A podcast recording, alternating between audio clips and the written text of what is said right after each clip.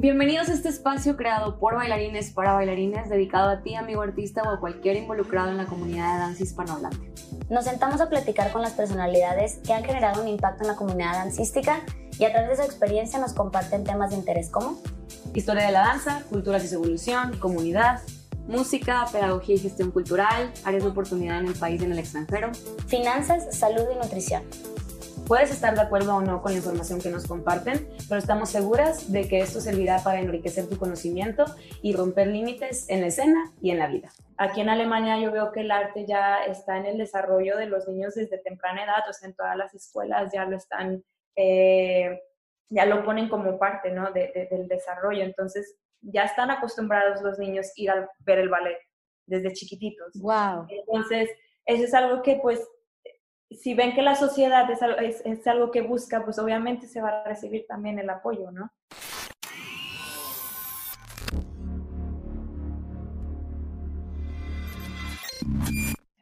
Hola, bienvenidos a un capítulo más de En la Escena. El día de hoy estoy súper emocionada y esto sí lo digo de manera muy personal, porque la personita que nos vamos a entrevistar el día de hoy de verdad que simboliza demasiado para mí, porque aparte somos familia, es mi prima hermana.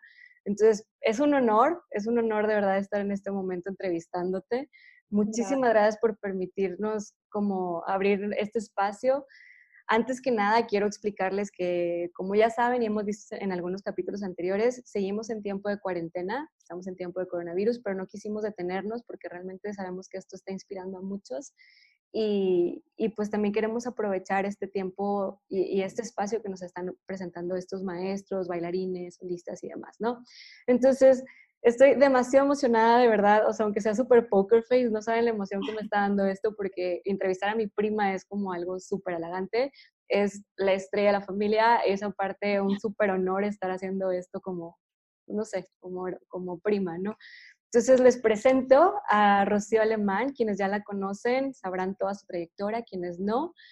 Eh, es la solista de Stuttgart Ballet mexicana. Ahorita ya nos va a platicar un poquito más de, su historia, pero de verdad que los invito a que escuchen la, la, la entrevista completa porque creo que tenemos mucho que aprenderle y creo que hay mucho que nos va a inspirar su, su, propia historia y su trayectoria dentro de la danza, ¿no? Entonces, Rocío, muchísimas gracias de verdad por estar aquí. ¡Qué padre! Muy gracias a ti por, por permitirme hacer esta entrevista contigo. También para mí es un honor muy grande poder hacerla contigo y como dices, somos familia y qué mejor, ¿no? Que poderla Qué padre. Oye, Rocío, pues mira, vamos a empezar y, me emociona mucho la gente que te va a escuchar, que, escuche todo lo que nos vas a decir. Y antes de empezar como con estas preguntas técnicas o demás, quiero preguntarte un poco de tu historia, porque esto siempre es súper motivante y súper inspirador. Entonces, Rocío, ¿cómo empezó tu trayectoria? ¿Cómo llegó la danza a tu vida? ¿Qué pasó? Cuéntanos a grandes rasgos cuál fue tu historia, ¿no? Em, la danza yo creo que fue... Em, una pasión que, yo he tenido, yo creo que desde que nací. Y recuerdo que siempre le insistía muchísimo a mis papás de, de inscribirme a alguna eh, academia de danza, pero por cuestiones de su trabajo o por cuestiones de tiempo, pues no nos pudimos organizar. Y creo que tanta fue mi insistencia que recuerdo en esos eh, años, eh, mi prima, Noemi Alemán, ya estudiaba en una escuela de danza, y mi tía vio tanta la obsesión que yo tenía que se ofreció a mis papás de, de llevarme a la misma academia en donde tú estabas, si te recuerdas. Sí, y bueno, pues como te digo, en ese momento pues no nos pudimos eh, organizar y no se dieron las cosas. Ya cuando tenía nueve años, eh, creo que mis papás no tuvieron otra opción y al final decidimos eh, inscribirme ¿no? a una academia yo estuve en esta academia un año y a mitad del ciclo escolar, eh, la directora, la maestra Rosalinda Ortegón, eh, me pidió de hablar con mis papás. Entonces yo era como, mamá, la directora quiere hablar contigo y no he hecho nada malo. Lo prometo. Sí, yo no he hecho nada malo, no sé por qué quiere hablar contigo. Bueno, a ver, vamos a ver. Entonces ya mis papás, eh, tuvimos la junta con la directora, mis papás y yo, y en esta junta la directora nos comentó que pues había visto en mí eh, ciertas aptitudes para la danza. Con estas aptitudes yo me podría realizar de una manera profesional. y si este era mi deseo, pues yo me tendría que cambiar de escuela y tendría que audicionar en la Escuela Superior de Música y de Monterrey, porque en esta escuela ya se estudia en sí la licenciatura, o sea, ya, ya es para ser, te encarrilan para ser un profesional. ¿Qué edad tenías para entonces? Eh, nueve años. Ok. de hecho, ya empecé grande. Eh, y por eso la maestra en ese momento, me, la maestra Rosalinda, eh, decidió hablar con nosotros porque me dijo que esa ya era la edad en donde yo tenía que cambiarme si en verdad esto lo quería yo hacer profesionalmente. Obviamente yo no sabía qué, era, qué implicaba hacerlo profesionalmente y, yo creo que en ese momento era tanto el, el, amor que yo tenía por el ballet que obviamente de, acepté y dije, le dije a mis papás, papá, voy a ir a hacer la audición a la escuela superior. Ellos no tenían ni idea, ni yo tampoco tenía idea que era la escuela superior. Yo sabía que era la Carmen Romano y que unos le llamaban así, otros la escuela superior, pero yo no tenía idea era, qué, implicaba, ¿no? Y bueno, fui a hacer los exámenes de audición, de admisión y eh, los pasé. Estuve en la escuela superior cinco años y durante estos años, pues tuve la oportunidad de asistir a diferentes festivales, a diferentes concursos eh, nacionales e internacionales. Y en estos concursos fue donde se me empezaron a abrir las puertas para irme a estudiar al extranjero. El primer eh, concurso internacional que fui fue en la ciudad de Nueva York. Yo tenía 13 eh, años y aquí pues eh, me ofrecieron becas para estudiar en Nueva York, para estudiar en Canadá, para estudiar en otras escuelas aquí mismo en Alemania y pues la de Stuttgart. Eh, yo sabía que en Stuttgart había una mexicana, Anaís, bueno, que ahorita es bailarina en Chicago, y en la compañía estaba Elisa Carrillo, que ahorita es primera bailarina en Berlín pero obviamente pues a los 13 años ya estaba muy eh, pequeña, o sea, me faltaba madurar en muchos sentidos y tomamos la decisión con mis papás y mis maestros que pues no era el momento indicado para, para irme. Eh, me dio mucha tristeza, pero bueno, yo sabía que, que, si esto era para mí, pues de alguna forma quizá esto iba a regresar. Y pues dicho y de hecho, eh, volví a ir a Nueva York a los 15 años a Youth America Grand Prix, que es este, este concurso, y me volvieron a ofrecer varias becas, pero la de Alemania, Stuttgart, siguió ahí. Entonces, eh, bueno, ya a los 15 años eh, decidí irme y obviamente pues también es una edad, o sea, todavía estaba muy jovencita. Yo creo que los dos años entre los 13 y los 15 años pues sí me ayudaron, pero aún así, o sea, me faltaba mucho por madurar en todos los aspectos como persona, como bailarina y y bueno, pero también sabía que si esto era lo que yo quería hacer, pues era la edad eh, adecuada, ¿no? Para poder eh, empezar en otro lugar y más que todo porque durante mis años en la superior, yo creo que se me empezó, me empecé a, tener la idea de, que en verdad yo quería hacer esto de, de una manera profesional, yo quería hacer mi vida, eh, de mi vida el ballet. Entonces, bueno, hablé con mis papás, mis maestros y todos, pues eh, decidimos que, que, ya era el momento indicado para venirme y pues con muchos nervios y muchas emociones este, empecé mi, mi trayectoria aquí, ¿no? Y pues aún sigo aquí. Rocío, es que aparte, a lo mejor, y yo sé que dentro del mundo de la danza eso ya es grande, pero bueno, 15 años, o sea, ¿quién sabe qué quiere hacer a los 15 años? ¿Me explico? no, wow, realmente. Y, y a ver, ahorita mencionaste al principio de, esta primera pregunta que vieron aptitudes en ti. ¿Tú sabes qué o sea, qué, fue esto que, empezaron a notar o que, tenías que dijeron, sí, o sea, esta niña puede, puede llegar a algo más? Em, yo creo que para poder desarrollarte em, en este mundo de la danza se requieren de ciertas eh, aptitudes, tanto físicas como artísticas. Se requiere de un cierto físico, se requiere de un cierto, em, de ciertas condiciones. Yo, yo, estoy hablando para en sí el ballet. Okay. Se requieren de ciertas condiciones, se requieren de cierta, una cierta musicalidad y sobre todo se requiere también de disciplina, porque al final somos humanos y no todos nacemos con todas estas aptitudes, pero si eres eh, disciplinado, sabes que puedes trabajar las aptitudes que no tienes de una manera inteligente. Y yo, eh, por fortuna eh, tuve grandes maestros en, mis años en la escuela superior, como la maestra Rosario Murillo, el maestro Alejandro Jauregui, la maestra Angélica Klein, eh, entre muchos otros maestros eh, que fueron muy importantes en mi desarrollo en la escuela superior y que también nunca me, me dejaron bajar la guardia. Y creo también que algo de mucho peso en esta carrera es, como te comento, el lado artístico, porque al final, pues eso es lo importante, es eh, transmitirle al público no solamente el hecho de estar ejecutando los pasos de cierta manera.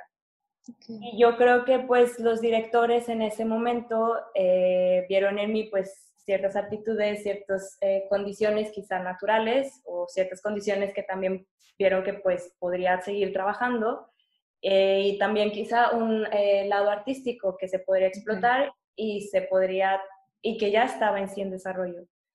Pero también eh, yo creo que vieron, y eso me acuerdo que me lo comentaron mucho, fue un eh, trabajo detrás de todo esto. O sea, no nada más el hecho de tener condiciones naturales, sino qué haces con esas condiciones. Porque muchas veces, eh, como dicen, muchas veces pues el trabajo en sí vence al talento, ¿no? Puedes tener todas las condiciones del mundo, pero si no trabajas, pues no llegas a ningún lado. Entonces, yo creo que todas estas eh, puntos que menciono, pues es lo que ayudaron en sí a que igual se me fueran abriendo estas puertas. ¿no?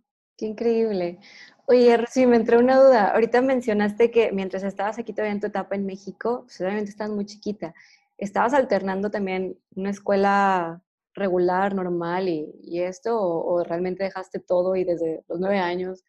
No, no, de hecho fue algo que yo... Eh, como te decía, no sabía qué, qué implicaba dedicarme a esto profesionalmente.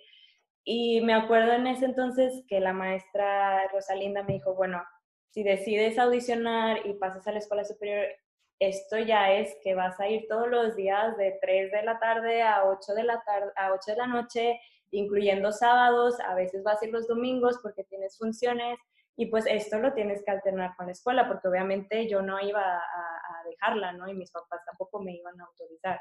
Em, entonces, eh, fue, fueron unos años muy bonitos, pero también fueron unos años donde tuve que em, pues dejar muchas cosas también, por ejemplo, que los, los eventos sociales, y tú creo que lo sabes también, que si un 15 años, que si una fiesta, que si no sé qué. Entonces, eso pues lo, los fui dejando porque también me tenía que organizar con mi escuela, organizarme con los exámenes, organizarme con lo que tengo que aprender en el ballet, lo que, me, que si tengo que ir a un concurso, tengo que dejar la escuela, pero me tengo que ausentar por una semana para ir, no sé, a Nueva York a concursar tengo que adelantar todas las tareas antes de irme y si tenía exámenes, o sea, pero fue un proceso de, de adaptación, pero también fue un proceso que me ayudó bastante a, poder eh, aprender a organizar mis tiempos, a ser aún más responsable, a poder, eh, pues sí, compartir todos o sea, mis tiempos. Si esto se lo dedico a la escuela, esto se lo dedico al ballet. Pero eso, pues al final no lo vi como como un punto menos, sino era algo que yo estaba haciendo para seguir mi sueño y seguir la, pasión que yo tenía por la danza. Qué increíble, ¿no? Y es súper interesante que nos cuentes esto porque realmente, a ver, si esto se quiere, hay un trabajo enorme que se tiene que hacer y hay renuncias enormes que se tienen que hacer porque, que sí, o sea, que a lo mejor ya no cualquiera se le van a hacer tan sencillas. Yo creo que a nadie se le va a hacer sencillas, pero se necesita mucha pasión para realmente seguir en eso, ¿no? Sí. Ay, qué padre. A ver, Rocío, sigamos con, con, la historia. Ok, te dieron estas becas, pero ¿y, qué proceso tuviste? O sea, te vieron, dijeron, no, ella, yo la quiero en mi compañía, yo la quiero que estudie conmigo, ya está totalmente desarrollada, yo la quiero para desarrollar. O sea, ¿cómo es ese proceso? Pues tuviste que audicionar, o sea, ¿qué pasó?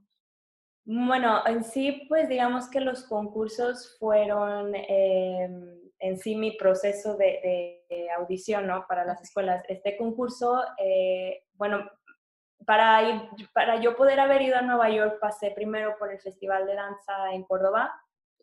Y ahí también hay muchos directores de muchas escuelas internacionales. Y ahí ya, de hecho, me empezaron a ver, pero eh, ahí mismo obtuve el pase directo a a la final del concurso. O sea, digamos que el Festival de Córdoba es como la, el concurso de Nueva York, pero en México. Y ya de ahí seleccionan las personas que pueden ir a concursar a la final en Nueva York. Entonces ahí es donde encuentras a todos los bailarines de, o concursantes de otras partes del mundo. Entonces, em, primero fui a estos festivales, me dieron el pase a Nueva York y ahí en Nueva York fue donde, eh, a donde asisten muchos directores y ahí es donde ven, pues como te decía, pues ciertas aptitudes en los bailarines y ahí es donde ofrecen las becas. A los 15 años usualmente ofrecen becas para, para, escuelas, no en sí todavía para una compañía. Entonces eh, yo llegué aquí a Stuttgart y llegué al sexto año. La carrera de ballet usualmente son ocho años en todas partes. Okay. Y yo llegué aquí a Stuttgart al sexto. Em, después, eh, en Stuttgart, en esta escuela, el séptimo y octavo año son como una extensión de la compañía.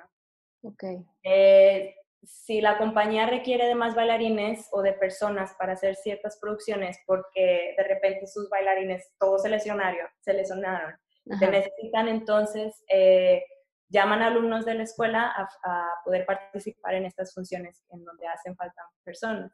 Okay. Y por eso se dice que es una extensión porque tenemos este, este tipo de, de, oportunidades y se trabaja de una forma diferente. Cuando está de primero a sexto año vas a la escuela en las mañanas y en la tarde vas a la escuela del ballet. Y séptimo y octavo año es todo el día dedicado en sí a la danza, aunque estudiemos historia de la danza, historia de la música, contemporáneo, también estudié flamenco, pero es más en sí ya encarrilado a lo que, de una forma más profesional, de una forma más eh, compañía. Entonces, el director de la compañía del Stuttgart Ballet, eh, él viene a ver casi todos los exámenes de fin de año y, entonces ya va teniendo una idea más o menos de qué tipo de bailarines o qué bailarines son los que él quiere tomar para formar parte de la compañía. Y el primer examen que yo hice fue en sexto año, de ahí obtuve mi pase a séptimo y octavo. Y también tuve la fortuna de, poder participar en funciones con la compañía, estando en la escuela. ¡Qué padre! sí, eh, se lastimaron varias eh, bailarinas y ahí me, me, invitaron a mí para poder eh, bailar con ellos. Y yo creo que todas estas eh, oportunidades, los exámenes, el examen de graduación, fue donde el director estuvo eh, observándome, ¿no? Mi, desarrollo, el, derecho de bailar con la compañía, él también ya se puede dar cuenta o tener una idea cómo es que yo puedo eh, convivir, ¿no? Con la compañía, cómo es, cómo me veo, si, si, si soy un buen match para ellos o no.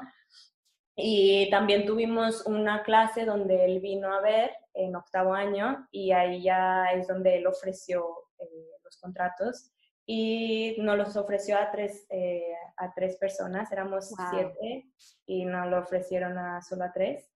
Y bueno, ya llevo eh, ocho años en, la compañía. Entonces, más o menos ese fue todo mi proceso para poder llegar aquí. A la ok, pero a ver, y una duda. O sea, si esta, casos específicos, o sea, ¿pudiese alguien que no estuvo en la escuela de Stuttgart pertenecer a la compañía de Stuttgart? Eh, ahora están un poco más abiertos con esto porque eh, en los años anteriores sí era, era mucho más difícil pertenecer al Stuttgart Ballet si no me estuviste en la escuela antes. Okay. Obviamente hay excepciones porque hay bailarines que vinieron directamente y dijeron, bueno, quiero pertenecer a, este, a esta compañía y puedo hacer una audición. Y si el director tiene interés en esa bailarín, pues les ofrece eh, esta, esta audición y ahí los ve y, si son de su agrado, pues los, los toma. Pero se puede decir que eh, la John Krankus Schule, de la escuela, básicamente es la que alimenta esta compañía. El, 80% de los bailarines de, esta compañía vienen de, vienen de la escuela. Entonces es un punto a favor estar ahí, pero no quiere decir que no, que no puedas estar. O sea, si, si te ven el talento y tienes el interés, tienen el interés en ti, pues obviamente eh, vas a poder tener un lugar aquí. Ahora sí hacen eh, eh, audiciones abiertas, pero creo que es el segundo año que se hace, o sea, antes no, Ok. mucho, tenías que estar en la escuela. Y depende también si, si hay vacantes, si no hay vacantes ni siquiera hacen eh, audiciones. Entonces, más o menos de cuántas personas está conformada una compañía, o bueno, tu compañía, por ejemplo. Somos eh, alrededor de 70 personas, bailarines. Ah, okay, bailarines, sí. Más. falta el, el staff, sí. Ok. Ay, está súper interesante. A ver, y otra cosa, por ejemplo, ahorita mencionas que, bueno, le dan el contrato a cierto número de personas. A los que no, ellos pueden audicionar en otros lugares y demás, ya traen toda la preparación. O sea, no es como que ya quedan olvidados por la vida. No, no, no, no, no, no. Eso sí es, eh, al, finalizar de, eh, al finalizar tu carrera en la John Cranco, pues tienes la ilusión de poder formar parte del Stuttgart. Aunque hay bailarines que dicen, no, sabes qué, yo creo que el Stuttgart no es lo que yo estoy buscando, prefiero irme a audicionar a otro lado. O ha habido bailarines que quizá audicionaron antes de tener el contrato en Stuttgart, les han dado contrato en otras compañías, al final también les ofrecen contrato en Stuttgart y ahí deciden cuáles son. Ok. cuál es lo que quieren ellos. Perfecto. Oye, Rocío, y, bueno, me entra la duda, y ahorita que nos estás contando, estuviste ya desde tus 15 años, ¿qué fue lo más difícil? O sea, aparte, supongo, bueno, te fuiste sola, ¿no? O sea, y el idioma, o sea, llegaste a cultura, ¿qué, ¿cuáles fueron estas trabas? O sea, llegaste y ¿qué pasó? Yo creo que el reto, como dices, o sea, el reto más, eh, el, el, reto mayor que he tenido es el, el, hecho de haber dejado a mi familia, de haber dejado a mi país tan, tan chiquita.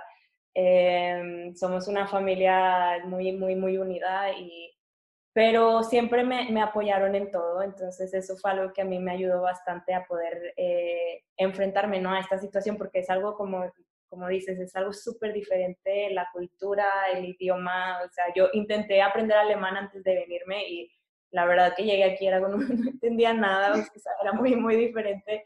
Y Sí, e, es el hecho de también convivir con personas de otras partes del mundo, cada uno tiene su cultura, pero a la vez eso fue algo que me enriqueció mucho, o sea, me hizo crecer bastante porque estás, era como una esponja absorber de todas partes, ¿no? Y qué tienen de bueno ellos, qué tienen de bueno, y, empiezas a aprender.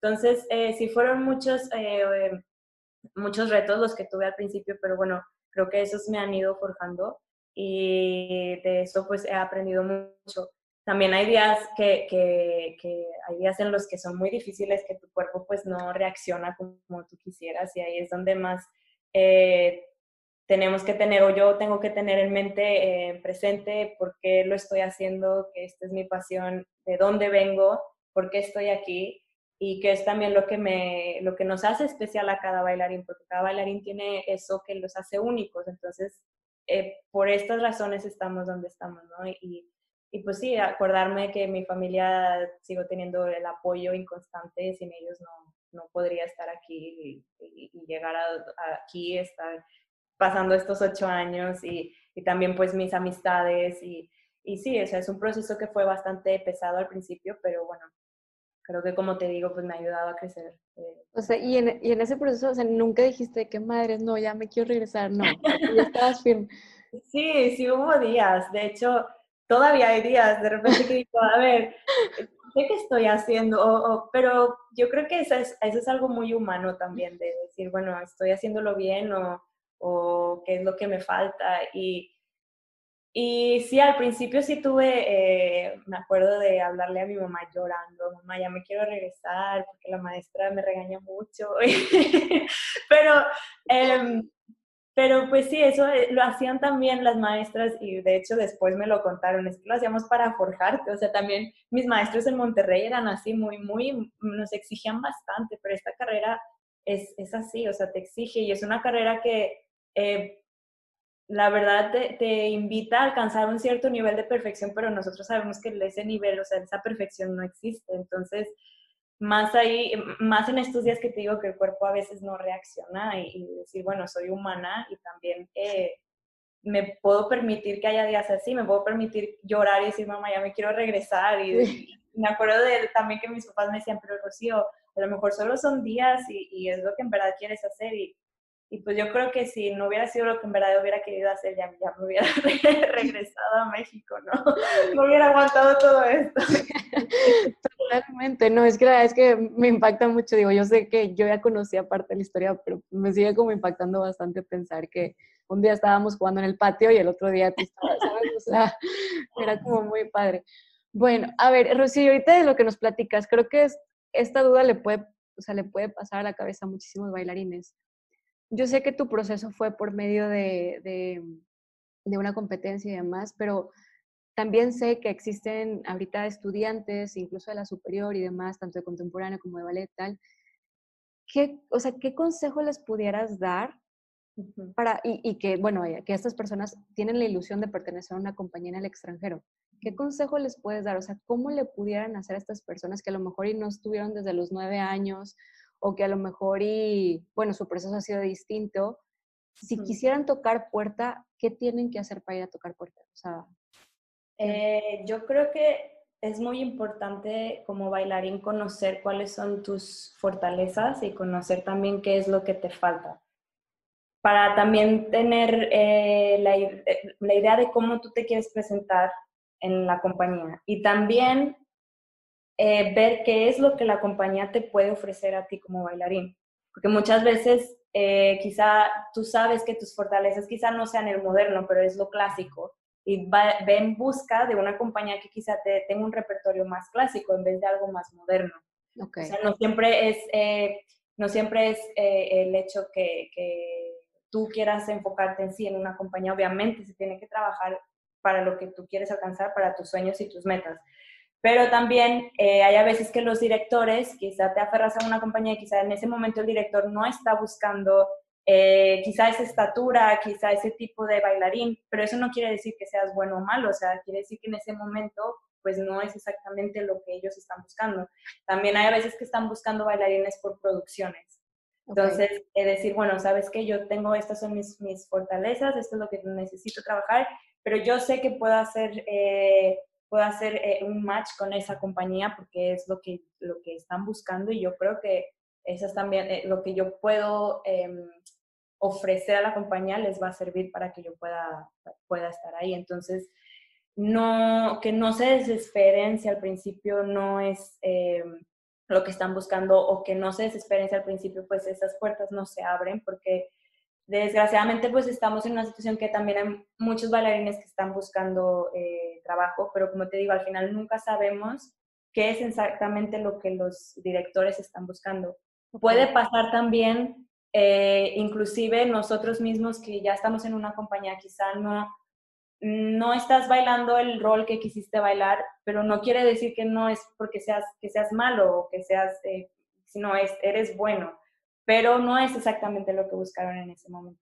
Okay. Entonces, que no, no, no se tomen en personal esto, que sigan trabajando, que vayan, que eh, audicionen, que, que que manden sus currículums, que manden eh, lo que ellos puedan ofrecer a las compañías que lo intenten, pero que si los resultados no son como se esperen, que no, que no eh, lo tomen a mal, ¿no? Que sigan luchando por eso, porque yo creo que cada persona tiene su lugar y una vez encuentras tu lugar, te vas a sentir satisfecho y vas a sentir cómo, cómo puedes crecer eh, en, en, la compañía donde tú estés. Okay. Sí, no está, y esto es fabuloso porque aparte creo que que sí, o sea, eh, aparte en tema de arte, bueno, a uno le puede llenar el ojo algo, otro, otra persona, o sea, incluso de creaciones coreográficas puede ser algo que lo que está buscando. Entonces, sí, sí es un súper tema y creo que, digo, te lo comparto a lo mejor de, de, la gente que está más cerca de mí, que dice que, o sea, es que no sé qué me falta, no sé qué tal, pero pues no, realmente a lo mejor no es un tema, una cuestión del bailarín per se, sino de lo que están buscando las compañías. Y como te digo, pues, perdón, es importante saber qué es en lo que eres bueno y en lo que te falta también, porque todos, a todos nos faltan. Entonces, eh, si yo sé que mis saltos no son buenos, me pongo a trabajar en eso para quizá eh, a la compañía que siga a lo mejor pues eso les gusta mis debilidades porque saben que estoy trabajando en eso, pero también mis fortalezas, con eso ya los gané. O sea, no, no es en sí el hecho si eres bueno o malo. Entonces, por eso tener muy presente eh, qué, qué, tipo de persona, qué tipo de bailarín eres y a qué tipo de compañía tú puedes entrar también. ¿Y recomiendas, por ejemplo, si, no sé, yo le puse el ojo a una, a una compañía en específico, no me aceptaron, vuelvo a intentar en la misma y perfecto? También, o sea, también se puede. Hay bailarines, hay historias que, de bailarinas súper exitosas que al principio no las, no las aceptaban en una compañía y vinieron y vinieron y volvieron a audicionar y volvieron a audicionar hasta que las aceptaron y luego de ahí crecieron. O sea, hay a veces que sí se puede hacer así, pero por eso te digo, hay que saber qué tipo de persona y qué tipo de bailarín eres. Ok, ¿y hay alguna manera como de saber qué le puedes ofrecer a la compañía? O sea, no sé, yo que no estoy metida en ese mundo para nada, es, bueno, si a mí me interesase pertenecer a X compañía y yo sé que tengo estas fortalezas, ¿cómo puedo llegar a investigar sobre las compañías? O sea, ¿existe a lo mejor en sus páginas que dicen buscamos un perfil así o nada que ver?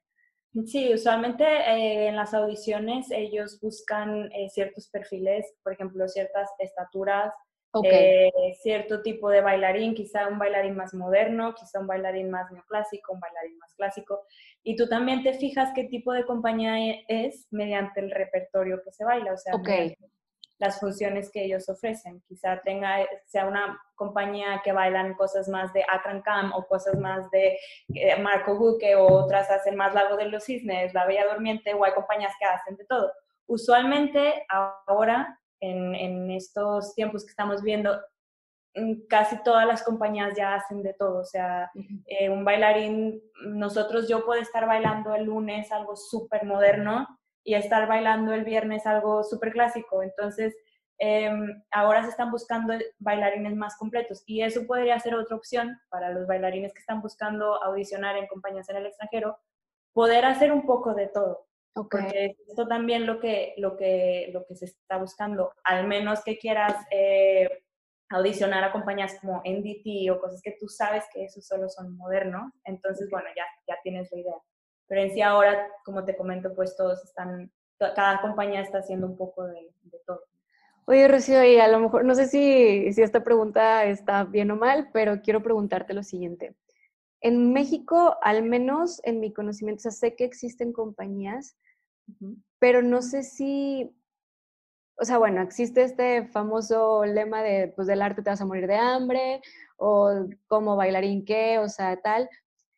Ok, ¿qué, ¿qué es lo que como bailarín tenemos que pedir mínimo a una compañía como, güey, o sea, es que lo mínimo que me, que me debe de ofrecer para yo entregarle realmente mi trabajo completo es esto, o sea, también para pues empezar a buscar ese estándar, porque luego también yo encuentro aquí en México muchísimo talento y dices, ¿de qué va a vivir si no hay nadie que le ofrezca eso? Bueno, ¿qué es lo que tiene que pedir? O sea, ¿qué es lo mínimo que tiene que ofrecer una compañía, pues?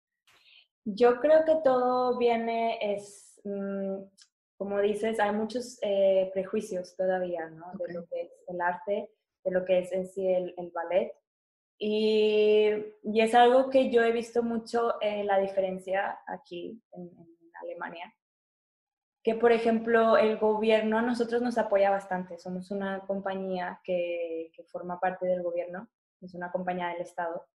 Y eso ya hace tener un punto a favor, digamos, porque em, el gobierno ve en sí al arte como algo indispensable para la sociedad. Y eso es lo que yo creo que en México hace mucha falta. Entonces el gobierno no, no, no creo que, que, vaya a fallar igual cuando no crean que es algo que es necesario.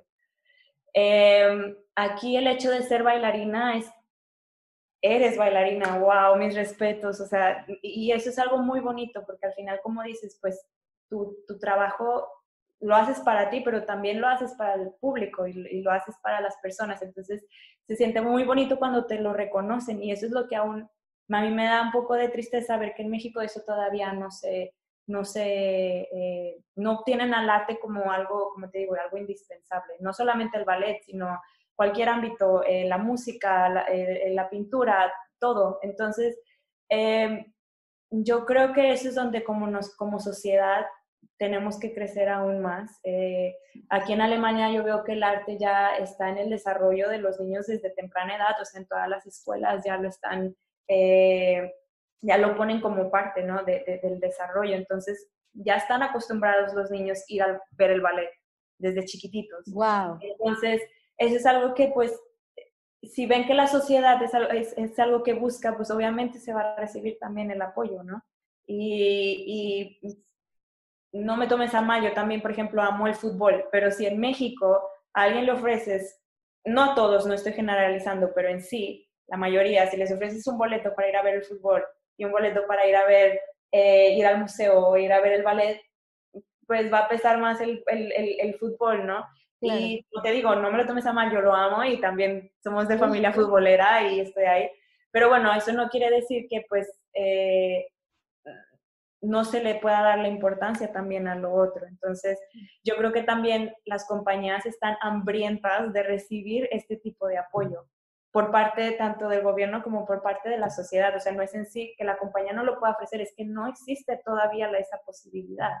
Sí, es, es todo, toda la rama y completa estructura de, social en donde se esté buscando esto, ¿no? Exacto, entonces, como te digo, si a un niño de quizá, yo qué sé, seis años, quizá en, México y no generalizó, le dice a su papá, papá, quiero ser bailarín, yo creo que probablemente la respuesta sería no, ¿no? Porque pues no se puede. Cuando aquí pues ya hay niños chiquititos en la escuela, o sea, que ya saben qué es lo que quieren hacer o quizá no, pero lo quieren intentar y después se dedican a otra cosa. Pero bueno, ya el arte en sí está formando parte de su, de su vida. O sea, aquí nosotros tenemos la fortuna que tenemos eh, nuestra propia casa, o sea, nuestro teatro, y eso nos hace poder tener alrededor de ciento y tantas funciones al año lo cual mm, en otros teatros, por ejemplo, en México no pasa, pero quizá no pasa también porque igual la gente no lo va a ver, entonces no se recibe el apoyo. Aunque estos años tengo que decir que ha estado cambiando mucho, o sea, ya he ido a eventos o que me han invitado a galas y ya están los teatros eh, llenos, o sea, entonces es algo que poco a poco se ha ido cambiando. Entonces yo creo que sí hay esperanza todavía de que eso pueda cambiar algún día. Y, es muy bonito ver también, hasta mi hermana me decía, bueno, llevé a las niñas a ver el cascanueces, pero yo porque ellas están en contacto con una persona, o sea, conmigo, que saben. Pero es bonito, o sea, ya es como, bueno, y me dice, veo a muchas niñas, ya las están llevando, y yo, qué padre, o sea, eso a mí me da mucho gusto. Aquí las funciones, haz de cuenta, sacan el repertorio y el, el plan de funciones al principio del año, y las, todas las entradas ya están vendidas en semanas, o sea, en dos semanas están vendidas todas las funciones que vamos a bailar en julio, cuando apenas acaban de sacar el plan en septiembre. Entonces, eso es lo que está, sí, lo que hace mucho la diferencia. A mí me encantaría poder eh, ver que México también pudiera llegar a ese nivel algún día. Sí, es que, o sea, en temas sociales, parte de, de, tu domingo ir a lo mejor a y de hecho, me acuerdo una eh, anécdota que a mí me impresionó bastante, mi primer año en la compañía. Eh, yo hablaba con mis papás y me decían, bueno, Rocío, te vamos a ir a visitar porque en la escuela yo tenía vacaciones de Navidad y yo tenía la, la bendición de poder ir a México a visitar a mis papás en Navidad. Una vez entrando a la compañía, no tenía vacaciones, yo tenía vacaciones solo, hasta ahorita solamente tengo mis vacaciones de verano, no, no tengo otras más le decía a mis papás, papás, es que sí me, me, o sea, yo quiero que me vengan a visitar, pero voy a estar trabajando. Mis hermanas están trabajando en Navidad y yo sí. De hecho, tengo función el 25 de diciembre y el 31 de diciembre. Pero ¿cómo se van a llenar las funciones del 25 de diciembre y el 31 de diciembre? Y yo, papá, ya están llenas. O sea, la gente viene en Navidad a ver bailar. Y a veces en esos momentos te dices, bueno, a lo mejor hubiera hecho otra cosa que no fuera el ballet porque quiero celebrar Navidad. Pero, pero bueno, sabes que lo haces porque la gente está viéndote y bueno, eso es lo que te da a ti también eh, cierta satisfacción, de decir, no es claro. sí, o sea, no, claro, Entonces, eso es lo que te digo, es, es parte de, de, su domingo, como dices, ir a ver el ballet, de su vida. Y entonces, bueno, entonces si, si, entiendo bien, la compañía vive tanto por el apoyo del gobierno como por las funciones que vende, ¿no? O sea, ¿hay algo más por lo que pueda estar como inyectándose dinero? Eh, también nosotros tenemos patrocinadores. Ok. Y hay compañías, eh, de hecho en Estados Unidos muchas compañías no son parte del gobierno, sino son por eh, privadas y tienen como fuente principal un cierto patrocinio o diferentes patrocinadores. Y nosotros tenemos la bendición de poder ser parte del gobierno y de tener pues las entradas y tener estos patrocinios que también pues nos ayuda quizá a viajar, a ir de giras, eh, nos ayudan a tener quizá también un cierto eh, fisioterapeuta que está con nosotros. Ay, qué padre. Sí, entonces sí, sí recibimos mucho apoyo de, de tanto la sociedad como el gobierno y los patrocinadores. Oye, esto que, que, platicas me encanta. O sea, creo que hay muchas buenas prácticas que están viviendo ya como compañía que inclusive acá se pudieran empezar a adoptar. O sea, digo, creo que step uno es que como cultura empezamos a apoyar más el arte, ¿no? Step dos es que si hay alguien que tenga la intención de empezar a generar una compañía, pues de dónde puede sacar estos fondos. Pero tres, una vez que existe la compañía, qué buenas prácticas tienen. O sea, esto, fisioterapeuta, qué padre, o sea, ellos te lo ponen. ¿Qué, qué más? ¿Qué más hay?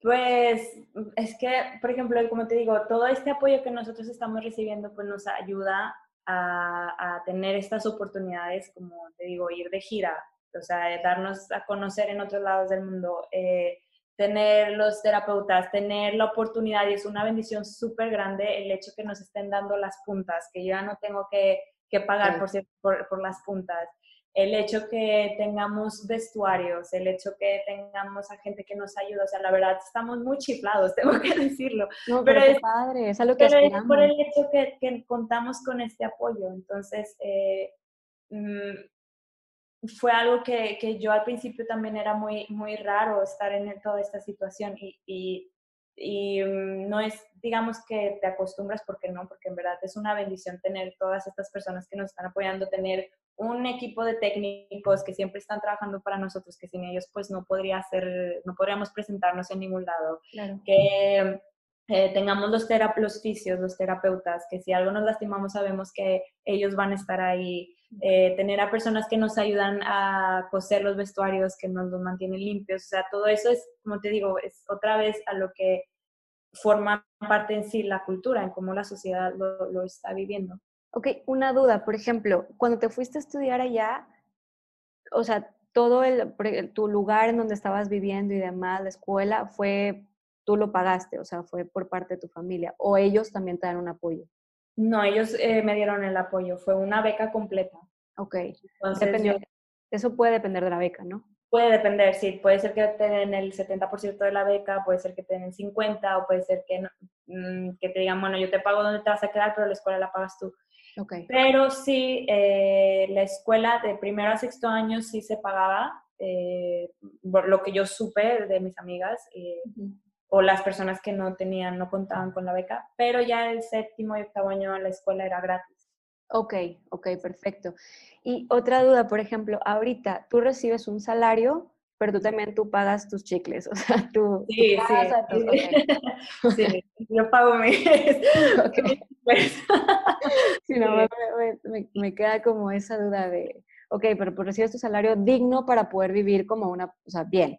Sí, bien, sí. sí, perfecto. Y pues también contamos con un seguro que es parte del, del eh, que nos ofrece la compañía también, el seguro social. Em, contamos también con sí, o sea, te, digo, todo esto está incluido ahí, que si el, el fisio, que si el doctor, que si tú, cuentes con todo esto, gracias a, también al apoyo que nos están dando. Rocío, ¿y qué pasa cuando te lastimas? O sea, si tienes que pausar por un tiempo, ¿qué pasa? ¿La compañía responde? Claro, son muy, muy, eh, nos apoyan mucho en esa situación. De hecho, yo tuve dos, eh, dos eh, lastimadoras muy graves, o sea, no graves, pero fuertes, que me operaron dos veces, una vez en el pie y otra vez en, el, ah, en la rodilla. De hecho, hace un año, justo hace un año me operaron de la rodilla. Y fueron, pues sí, fue un proceso muy largo. Mm, con el pie fueron, eh, creo que fueron alrededor de cinco meses que tuve que parar y con la rodilla siete, porque la rodilla fue un poco más complicado. Pero sí, nos apoyan bastante. Okay. Con, el, hecho de ellos saben que nuestro cuerpo es la herramienta que más necesitamos para, para poder ejercer esta carrera y pues si no la cuidamos no, no vamos a poder rendir ni para ellos, ni para nosotros, ni para nuestra carrera. Entonces son, sí, nos apoyan bastante en todo eso. Qué increíble. Rocío, ¿te imaginabas así ahorita? O sea, en, en, pues, en Stuttgart bailando, o sea, sé que desde chiquitas quería, estabas luchando por algo, pero ¿te imaginabas todo lo que has logrado? Mm, la verdad no. Em, yo siempre, o sea, soñé con, con, formar parte de una compañía en Europa, pero nunca me imaginé que la vida me fuera a traer hasta aquí y hasta, ya por todos estos años, yo pensé que iba a ser solo un año y aquí sigo, ya van 12. y pues, sí, estoy muy agradecida con Dios y con la vida y con todos mis familiares de, de pues, apoyarme en todo esto y, poder seguir aquí. ¿Y, qué sigue? ¿Qué, digo, yo sé que ahorita estamos en tiempos de coronavirus y no pasa nada, pero eso eventualmente progresará, pero... hasta mañana. ¿Qué, ¿Qué, sigue para Rocío? O sea, ¿quieres continuar? ¿Qué, qué va a pasar? Mm, pues seguir trabajando, eh, seguir creciendo como bailarina, como persona. Creo que hay todavía muchos eh, roles que quiero bailar, todavía muchas cosas que me gustaría explorar en este ámbito. Em, me gustaría bastante también, eh, tengo algunas ideas de proyectos en, mente también para poder ayudar eh, en México, ¿no? Que, esta situación pues se, se, pueda ir formando de cierta forma para que la cultura pueda ser parte de, de, de, la sociedad y también pues poder compartir a las generaciones que ahorita están creciendo eh, todos los conocimientos que he estado adquiriendo, ¿no? Para que ellos también se den cuenta que es posible que, que hay muchas cosas que ver afuera, que hay muchas cosas que ver que quizá no ellos no tengan todavía la oportunidad de ver lo que está pasando en Europa, en Estados Unidos, porque igual no existe todavía ese apoyo. Y pues es, es, es, es algo que para ellos, para los alumnos que ahorita están creciendo, es algo indispensable, ¿no? Saber que, conocer qué es lo que está pasando, qué tipo de, de danza se vive aquí, qué tipo de coreógrafos son con los que se trabaja, qué tipo de, de, cosas, como comentábamos antes, buscan las compañías para también si hay, porque el talento en México, como dices, hay muchísimo. Sí, no, es que está impresionante. Sí, y pues ellos también es, es justo para ellos poder tener una idea, ¿no? De qué es lo que está pasando. Entonces, esto me, me gustaría poder ayudar de alguna cierta, de cierta forma a compartir todo esto. Oye, te pregunto esto porque pues al final, o sea, este, este, tema que a lo mejor y nada más aquí en México, no sé qué tantos lugares sea igual, pero de, pues del arte te vas a morir de hambre, de eso no vas a vivir, ¿verdad? Entonces, o sea, hablando así realista, por ejemplo, ¿cuánto, cuánto, ¿cuántos años de vida tiene el bailarín es como ejecutante? Porque sabemos que después de ejecutar existen mil proyectos que a los que te puedas dedicar, existen mil cosas que puedas seguir explorando, pero como ejecutante más o menos entre digamos que mm, tus mejores años son a partir de los 30, digamos, cuando ya tienes un conocimiento eh, mayor de tu cuerpo, digamos entre 20, se puede decir 25, 35 años son quizás los mejores años de tu carrera, porque como te digo, ya tienes una cierta madurez, eh, una cierta experiencia y ya sabes cómo dominar tu cuerpo de, de una cierta forma, ¿no? Obviamente es un proceso, obviamente un bailarín siempre va a estar en desarrollo, quizá a los 26 años no bailas igual cuando tengas 32, quizá obviamente igual tu cuerpo ya va empezando a, no tener tantas facilidades por la edad, pero tienes la experiencia. Ya a los 25 pues no tienes esa experiencia, entonces es algo que por eso decimos que los mejores años son entre, esta edad. Y ya después, pues si, si, si te sabes cuidar bien, si puedes eh, teniendo una buena alimentación, cuidando de tu cuerpo, sí con las terapias, sí con las lesiones, cómo las tienes que afrontar. Eh, depende también, varía mucho cuánto, cuánto dures, ¿no? Hay bailarines que bailan hasta los 50 años y hay otros bailarines que bailan, se retiran a los 38 o porque ya se quisieron dedicar a otra cosa o porque por alguna lesión eh, ya no pudieron continuar. Pero usualmente, digamos que si entre 40 45 años es más o menos lo que... O sea, toda una vida está excelente, está padrísimo. sí, pues digamos, es una carrera, la verdad, bastante corta si la comparas con otras carreras. Pero, pero... creo pues que más de la expectativa que teníamos en mente. Claro, sí. O sea, 100%. Ay, Rocío, qué increíble, de verdad qué increíble. Muchísimas gracias por este tiempo, muchísimas gracias por, este, por, esta entrevista. Realmente es que me emociona mucho, aparte de estarte entrevistando. Si te quisieran buscar, si alguien al escuchar esta entrevista se inspira, busca tal, ¿dónde te pueden encontrar? Eh, yo estoy muy conectada al Instagram. Ok, perfecto. entonces por ahí, ahí también tengo mi mail, entonces cualquier duda. Este... ¿Nos, ¿Nos puedes dictar? Como que nosotros lo vamos a poner. El Instagram es rocíalemán92 y ahí está mi correo electrónico también. Perfecto. Sí, yo creo que esto le puede inspirar a muchísima gente, sobre todo a estas personas que están buscando pues una oportunidad en compañías o inclusive que quieren desarrollar una compañía. Entonces, a lo mejor y si te llegan a buscar, pues que sepan en dónde, dónde encontrarte, ¿no? Y, y pues nada, prima, muchísimas gracias, qué emoción. No, de verdad. Sí, Gracias a ustedes y espero que pues esta entrevista pueda ayudar, como dices, a, a muchos bailarines que sueñan con eso, que, que tengan presente siempre en, en, creer en sí mismos, en, en tener eh, también presente eso que los hace especiales y que pues también tengan presente que todo se llega a su tiempo, ¿no? Con, con trabajo y con, con constancia. No se, no se desesperen. Ay, qué padre. Muchísimas gracias por tus palabras, de verdad. Muchísimas gracias por esta entrevista. Me encantó. Y pues nada, nos vemos hasta el próximo capítulo. Y esto fue En la escena. Mil gracias.